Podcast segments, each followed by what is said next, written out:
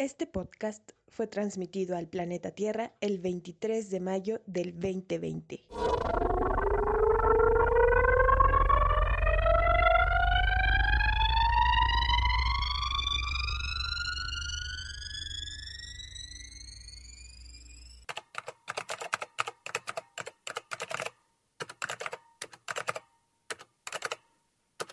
Entrevista del denunciante Alan de la Rosa en la Ciudad de México siendo las 21 horas con 18 minutos del día 16 de agosto del año 2019, siete meses antes de la cuarentena. Bienvenido seas al episodio número 8 de Dimensión Alanígena. Mi nombre es Alan de la Rosa y estaré contigo en esta dimensión durante los próximos minutos y en tu corazón toda la vida.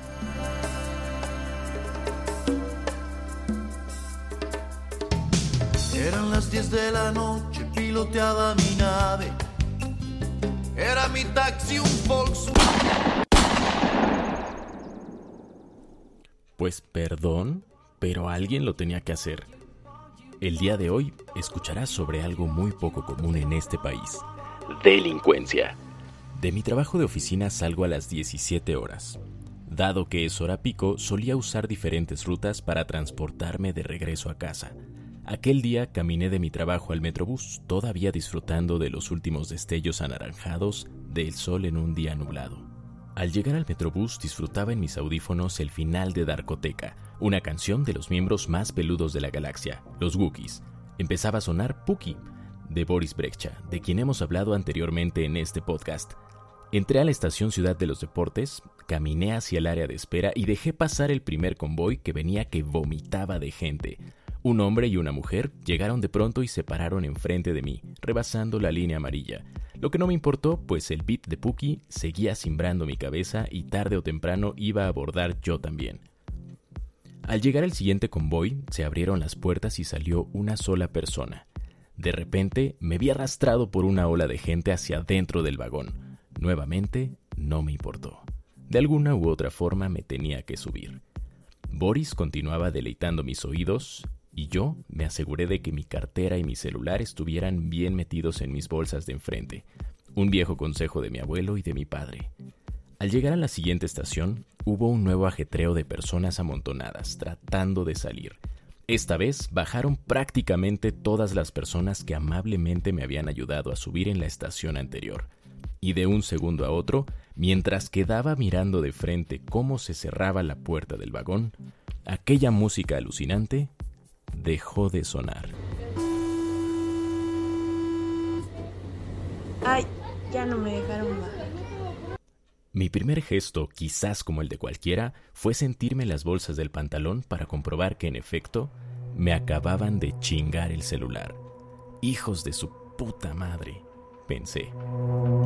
Así que me quedé quieto. Guardé mis audífonos que se quedaron colgando de mis orejas y observé a mi alrededor. Solo dos personas me volteaban a ver y nerviosas bajaron la mirada. Una de ellas era la mujer que había llegado a meterse a la fila antes de abordar. Una pinche vieja gorda como de unos 30 años que iba peinada de coleta. Una de esas personas que tienen el cabello rubio, pero insisten en pintarse la raíz de negro. Vestida con una blusa amarilla, un pantalón de mezclilla negro y unos tenis de botita. Su pareja ya no estaba, se había bajado en esa estación, probablemente estrenando celular. La otra persona, mujer también, lucía más joven. Era prácticamente igual de chaparra y fea, pero tres veces más delgada que la otra. De muy mala facha, eso sí. Lucía una melena negra y sucia, agarrada solo por una diadema. Ella vestía una blusa negra, pantalones negros y unos zapatitos tan negros como sus intenciones. A ella no la vi abordar pero en mis oídos había sonado una exclamación tan falsa como el cabello de la gorda. Las observé y la gorda quedó a mi derecha y la flaca a mi izquierda. Cruzaron miradas y en un gesto de disimulo ambas sacaron su celular de sus bolsas y llevaron su mirada hacia él. Al igual que tú, querido podescucha, creí haber escuchado entre la multitud que la flaca se quejó de que no la dejaron bajar. Hasta ese momento solo tenía suposiciones, así que para no levantarle falsos a nadie, permanecí callado, observando de reojo, La flaca necesariamente se tenía que bajar en la siguiente estación para regresar a donde debía bajarse y no la dejaron. Y la gorda, esa pinche gorda, sí tenía más posibilidades para escapar y yo debía pensar cómo comprobar que venían juntas y que estaban involucradas en el robo. Para mi fortuna, en la siguiente estación se bajaron las dos. Primero la flaca y después la gorda. Yo me bajé detrás de ellas sin decir una sola palabra. La flaca se quedó parada en el andén mirando su celular y la gorda solo la vio de reojo, echándose a caminar hacia la salida. Después de que la gorda avanzara unos pasos, la flaca guardó su celular y caminó tras ella. No parecía que fuera a tomar el metrobús de regreso, así que fue hasta ese momento que las rebasé y me acerqué al policía del torniquete para informarle que me acababan de chingar mi celular y ellas dos venían con ellos. El policía las detuvo con apoyo de su parejota justo cuando acababan de salir del torniquete y se las llevaron al fondo de la estación. El primer error de aquellas dos distinguidas muchachas, como todo mal mentiroso, fue contradecirse.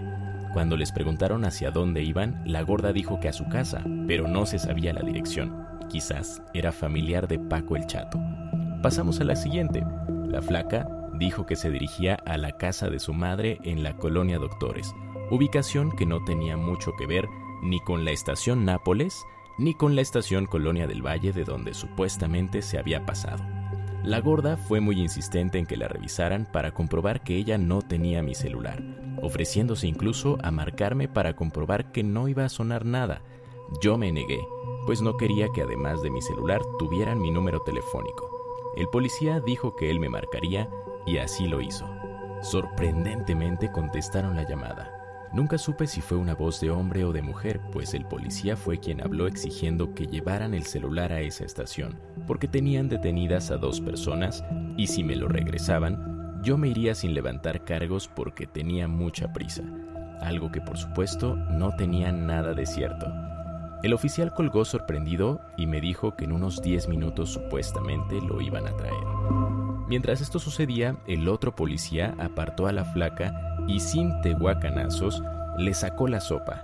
Así que mientras la gorda seguía negando todo, la flaca ya estaba llamando a uno de los cómplices para rogarle que llevaran el celular con la promesa de que los dejarían ir a todos. Esperamos 10 minutos, esperamos 20 minutos y nadie llegaba con mi celular. Así que les dije que si no había celular, nos íbamos al MP. La flaca estaba muy asustada y nos pidió esperar un poco más. La gorda empezó a echarle la culpa a la flaca y seguía negando todo, aunque la flaca ya había dicho que venían juntas. Cuando estaba a punto de dar por perdidas todas mis fotos y todos mis contactos, llegó una tercera mujer diciendo que tenía mi celular y venía a entregarlo. Las dos detenidas la observaban como si no la conocieran, pero esta vez con un gesto más sincero. Ella por supuesto negó ser parte de aquella banda de malhechores, argumentando que vio caer el celular y que lo recogió. A diferencia de las otras dos, ella sí traía una identificación y una historia un poco más creíble. Un poco más creíble. Además de una facha menos pinche que las otras dos. Así que decidimos dejarla ir. No sé si para gozar de su inocencia o quizás para contar cómo logró entregar un celular robado y escapar totalmente limpia. Lo importante aquí era que todos tuviéramos una buena historia que contar. Después de eso los oficiales pidieron refuerzos por radio. Llegaron un par de patrullas con policías mujeres que llegaron a esposar a las pequeñas bandidas, que desfilaron por todo el andén esposadas, con las miradas de todos encima. Empezaba a llover así que de inmediato las treparon a la camioneta y yo me subí en otra patrulla. Siempre había querido subirme a una sin estar esposado o golpeado. Así que sí, sorpresivamente en esta historia de éxito, mi celular regresó a mis manos. Nos dirigimos al Ministerio Público con las sirenas abriendo paso entre el tráfico y yo con mi celular ya en mis manos, honestamente no me quedó más que divertirme. Al MP llegó por mí Fer, quien se convertiría en la voz oficial del intro de este podcast, acompañada de su hermano Tony, a quien todo el equipo de Dimensión Alanígena envía un fraternal abrazo virtual. Esperaron pacientemente para declarar que el celular en efecto era mío y facilitar todo el trámite burocrático. Finalmente salimos del MP Fer, Tony y yo. Eran alrededor de las 11 de la noche, así que para festejar decidimos ir a tomarnos una cerveza. Saliendo de aquel bar, nos asaltaron y nos robaron el celular y cartera a los tres, así como mi copia de la denuncia. Nunca más supe del caso.